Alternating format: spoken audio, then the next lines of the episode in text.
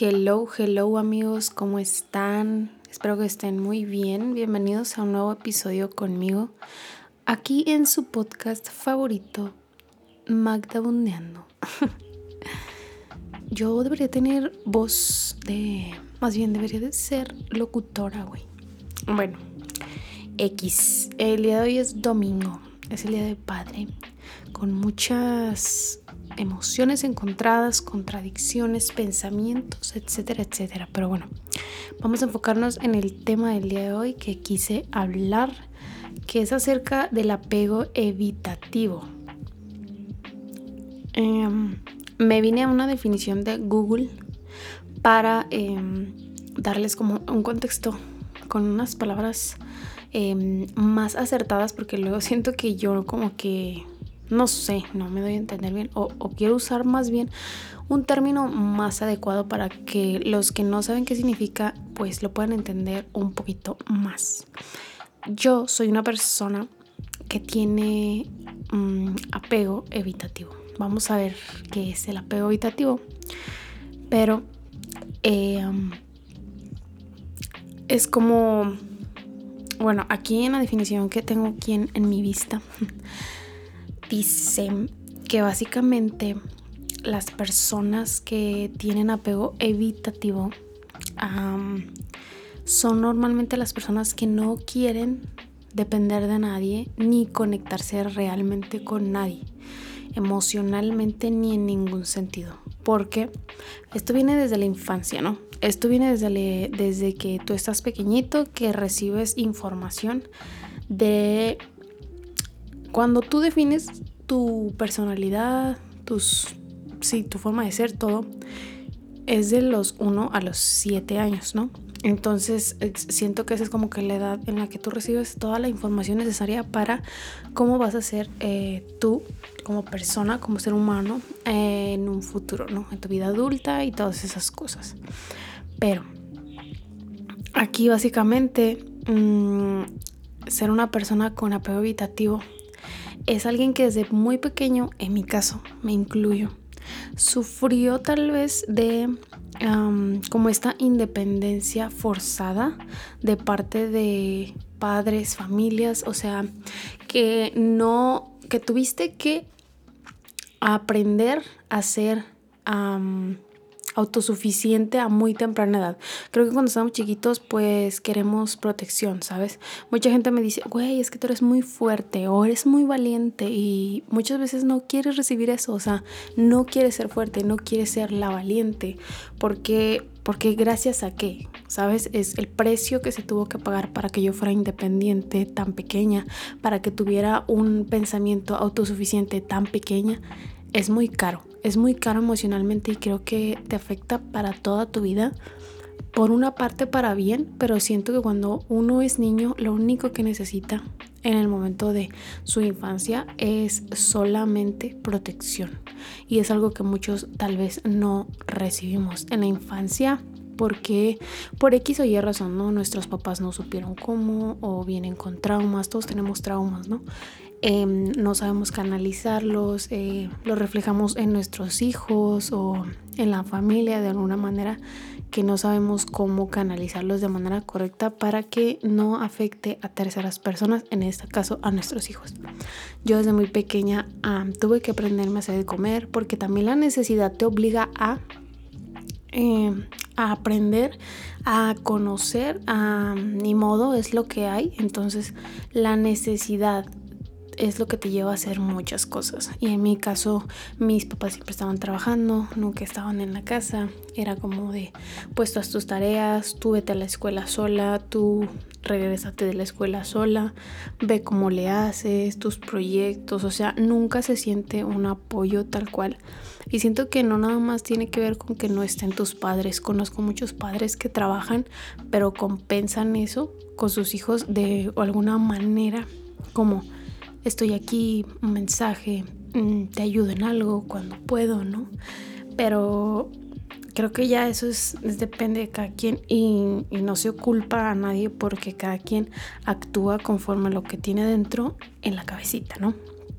Pero Eh, básicamente es cuando aprendes a ser tan autosuficiente y tan independiente desde corta edad que creces y te cuesta mucho pedir ayuda, te cuesta mucho pedir apoyo, te cuesta mucho conectar con alguien porque, ¿sabes? Creo que eh, esa parte creo como que todos deberíamos de ser independientes en el sentido de sabes perfectamente, siento yo que una persona con apego evitativo sabe perfectamente que nadie, absolutamente nadie, le va a llenar algo. ¿Sabes? Es como yo soy mi 100% mío y si hay una persona, en este caso hablando como de pareja, bienvenida sea, pero no me vas a completar porque yo estoy completa. Entonces vemos a veces como las cosas muy realistas en el sentido voy a hablar como en el sentido del amor, ¿no? En, encontrar una pareja nos cuesta mucho, o al menos puedo hablar por mí, me cuesta mucho encontrar una pareja porque...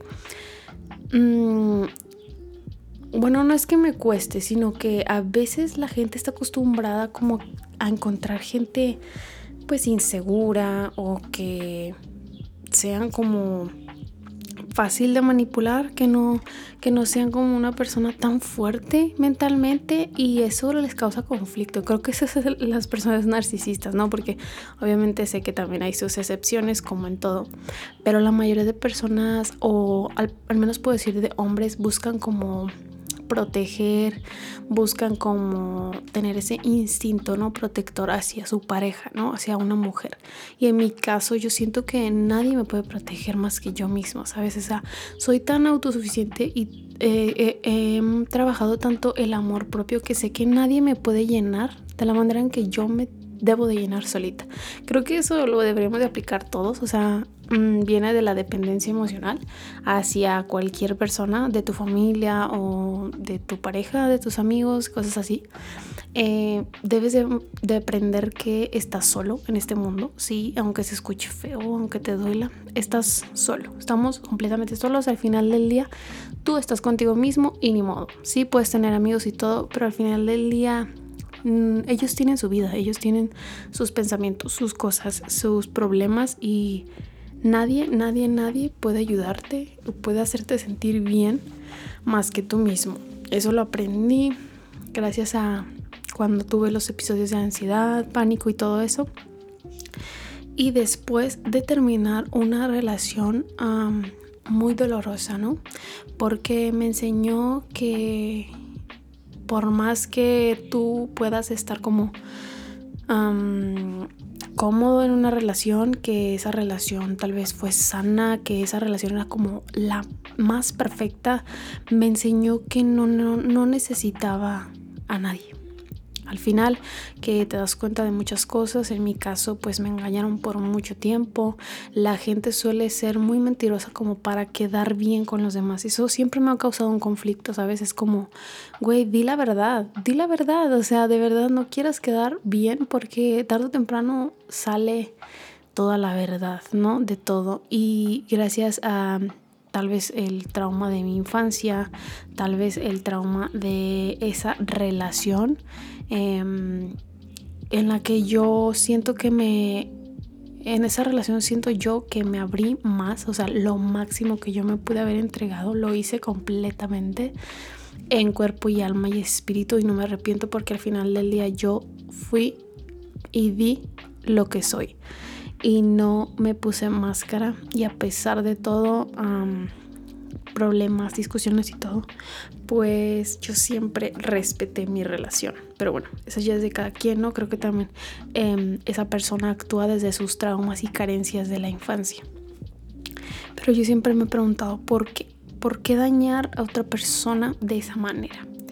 Y y creo que esa, esa relación fue como que mi última cachetada con guante blanco de decir, güey, no necesitas a nadie. Y de por sí yo era muy independiente, ¿sabes? Es como hacía mis cosas sola, no necesitaba como que, ay, acompáñame acá, acompáñame. O sea, yo iba, yo lo hacía y créanme que disfruto muchísimo mi soledad y amo mi soledad y amo la compañía igual. Pero si no me ofreces nada, de verdad no te necesito, ¿sabes? No es como que busque yo un interés, sino que si me ofreces paz, si me ofreces compañía, si me ofreces sabiduría, si me ofreces algo que aporte, algo bueno, no me estoy refiriendo a cosas materiales, sino como compartir pues em, diferentes visiones de las cosas, creo que eres muy bienvenido a mi vida y si no, de verdad evito tener contacto con gente que me robe energía porque eso lo descubrí y está muy cabrón. La gente que te roba energía solo porque ellos no saben cómo usarla de ellos o porque ellos no brillan de la misma manera que tú brillas. Y es algo muy cansado que estés con alguien que te drene totalmente la energía. Se consigue el apego evitativo desde la infancia desde la infancia aprendes a estar solo, aprendes a conectar contigo, con tu ser más interno muy cabrón y aprendes a que las personas no son necesarias ni son indispensables para que tu vida funcione de alguna manera bien o para que tú te sientas bien o para que tú estés feliz. Ojo, no confundan esto que estoy diciendo con que yo quiero estar sola para toda mi vida o que no me gusta tener pareja o que no me gusta tener amigos. Y pues sí, disfruto mucho cuando el tiempo eh, es invertido con gente de calidad, ¿no? Y en cosas que de verdad me aporten.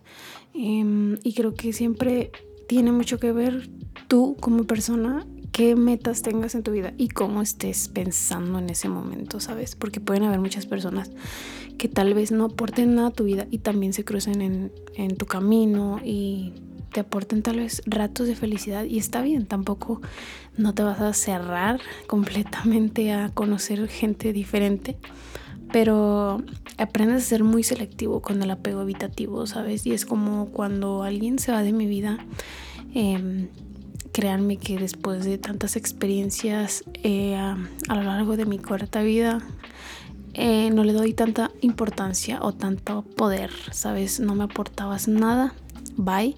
Y si me aportaste algo eh, durante el tiempo que estuve contigo o que tuvimos una conexión, pues se te agradece. Te agradezco, me quedo con lo bueno que aprendí de ti, te quedas con lo bueno que aprendiste de mí y lo demás se desecha y bye no, no lo veo como indispensable ni a una pareja ni a un amigo, aunque fuera más cercano eh, o muy cercano, creo que digo, ok, eh, por algo está pasando esto, por algo mm, estamos cortando ese lazo de alguna manera y ni modo, ¿sabes? Es como ya no me tiro al suelo diciendo por qué, por qué y, veo como todo tiene un sentido, todo tiene un para qué. Mm, hace no mucho pasó con una que yo consideraba una de mis mejores amigas. Yo de por sí no tengo muchos amigos, pero a ella la consideraba alguien muy especial, ¿no? Y por una, em, por una tontería fue que pasó esto.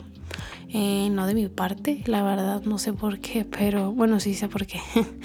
pero pues pasó, ¿no? Y pues ya, mm, hace poco me habló ella, eh, después de un año más o menos, me habló y me dijo que como de que pues, nos habíamos alejado y todo, pero ya, como te diré, ya siento que yo ya no, ya no soy la misma persona.